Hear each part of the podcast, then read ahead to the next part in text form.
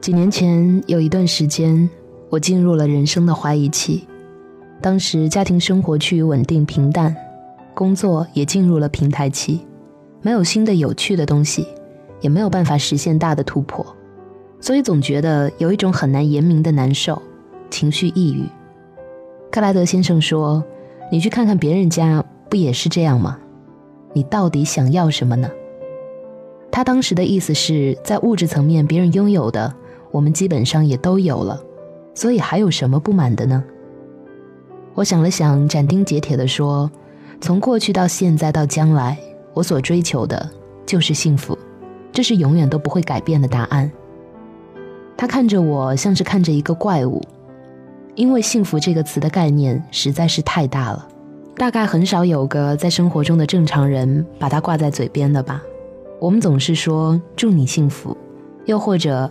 他们过上了幸福的生活，但是幸福到底是什么模样？我们好像总是触碰不到。是买了一栋心仪的房子的心花怒放，是提回新车开去兜风的刺激开心，是获得升职加薪的兴奋激动。这些当然都是幸福的瞬间，但是我所说的幸福，好像还是不太一样。我想要的幸福是一种状态，是一种内心充盈的感觉。是我即便在一个朴素的生活环境里，也时刻能感受到的那一种自在安然的感觉，是我对自己的认可，对周围有感知，那是一种很特别、很私人的感觉，而不是别人看上去那样的生活。我们总是会以别人作为范例来生活。小时候是别人家的孩子影响着我们，他们或者很优秀、成绩好，或者特别懂事儿、嘴很甜。当然也有可能身材高挑、肤白貌美，总之，他们永远都是父母口中你应该去参考的标准，特别烦人。长大之后，我们若是对自己的工作有一点不满意，会有朋友来劝你，那你同事不也是这么干着的吗？如果我们对生活有一些微词，家人会毫不客气地指出来，谁家的日子都是这么过的，你还想怎么样？尤其是当你想做一点不一样的事情的时候。当你打算成为略微独特的你自己时，七大姑八大姨、亲朋好友圈全都跳出来，轮番的游说你：折腾什么呀？你看别人都那样，也过得挺好的，你怎么就不行呢？所以工作很不喜欢的时候，也迟迟没有跳槽或者辞职；感情谈得很不顺利的时候，也是没有下定决心分手。毕竟别人也会吵架，也会闹别扭，不是吗？一旦进入婚姻，更是这样。发现问题，你想沟通一下的时候，对面的那个人可能会说：“哪儿来的那么矫情？谁家两口子不闹矛盾？就这么一点小事儿，有什么好谈的？”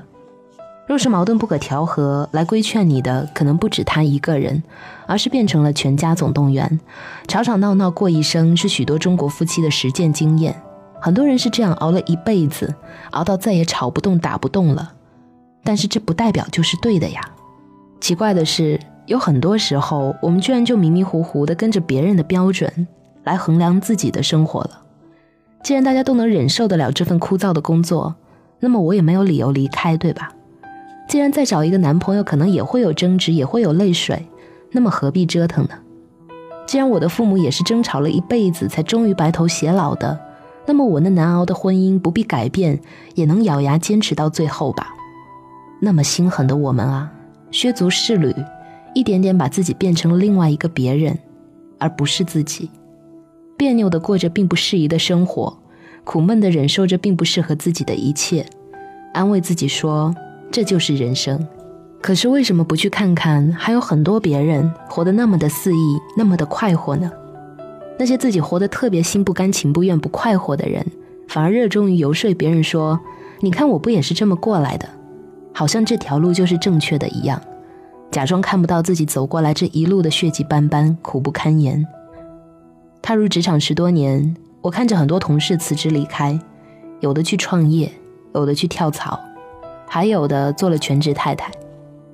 我的想法一直都是：如果觉得一份工作无法安抚内心的骚动，不能带来幸福感、成就感，甚至还有可能掏空你的安全感，让你很焦虑、很烦躁，那么就应该当机立断，而不是得过且过。幸福是什么？成功是什么？我们到底怎样才能过上自己的理想生活？所有这些问题，肯定在每个人的脑子里都翻滚过。对于我而言，到最后不过就是最简单的一点，那就是做自己。我一定是跟别人不一样的，所以永远不要拿别人也那样这样的话作为金科玉律。我常用的反击是，所以我才不这样。我只是很认真的去找我自己的目标，很努力的去做自己的事情，很用心的去投入，很自觉的去接受结果。和别人是否一样，永远都不是我判断自己的标准。只有我自己内心的幸福感，才是那唯一的标准。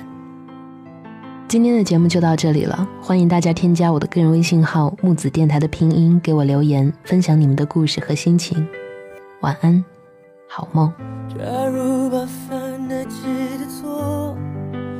错的都错过，应该还来得及去悔过。假如没把一切说破，那一场小风波。让一笑带过，在感情面前讲什么自我，要得过且过才好过。全都怪我，不该沉默是沉默，该勇敢是软弱。如果不是我误会自己洒脱。让我们难过。可当初的你和现在的我，假如重来过，倘若那天把该说的话好好说，体谅的不执着。如果那天我不受情绪挑拨，你会怎么做？那么多如果，可能如果我，可惜没如果。只剩下结果。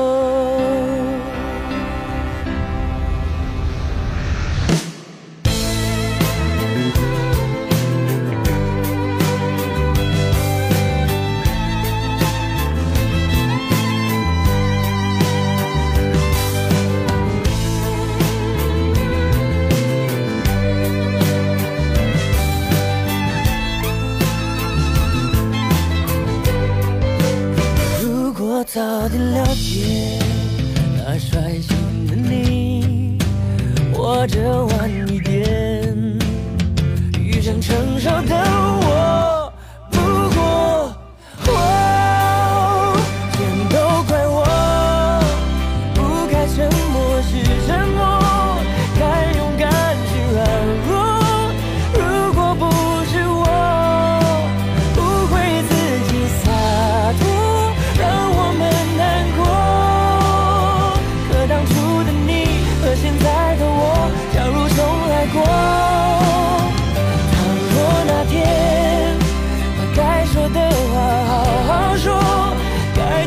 never